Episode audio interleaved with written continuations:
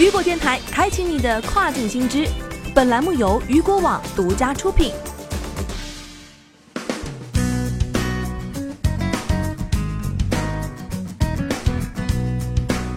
Hello，大家好，欢迎大家收听这个时段的跨境风云。接下来咱们将一起来了解到的是，美国海关明年一月一号起，通关商品需附带电子数据，否则将被拒绝入境。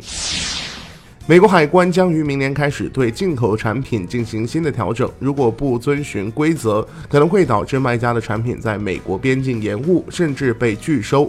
从二零二零年的一月一号起，美国将要求所有进口商品在通关和过境时必须附带电子数据，否则可能会被拒绝入境。该法案原定于二零一九年八月生效，但现在已经延长至明年的一月生效。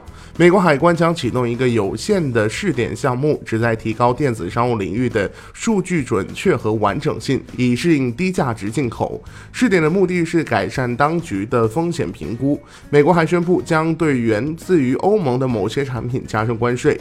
尽管承运商将为卖家处理所有的文件和电子数据通知，但卖家需要重点关注产品描述的更新，包括材料、原产国以及确切的产品分类，以便你的产。品能够顺利通关。如果不做出必要的改变，可能会导致包裹被海关拒收，并影响客户对你的产品的购买体验。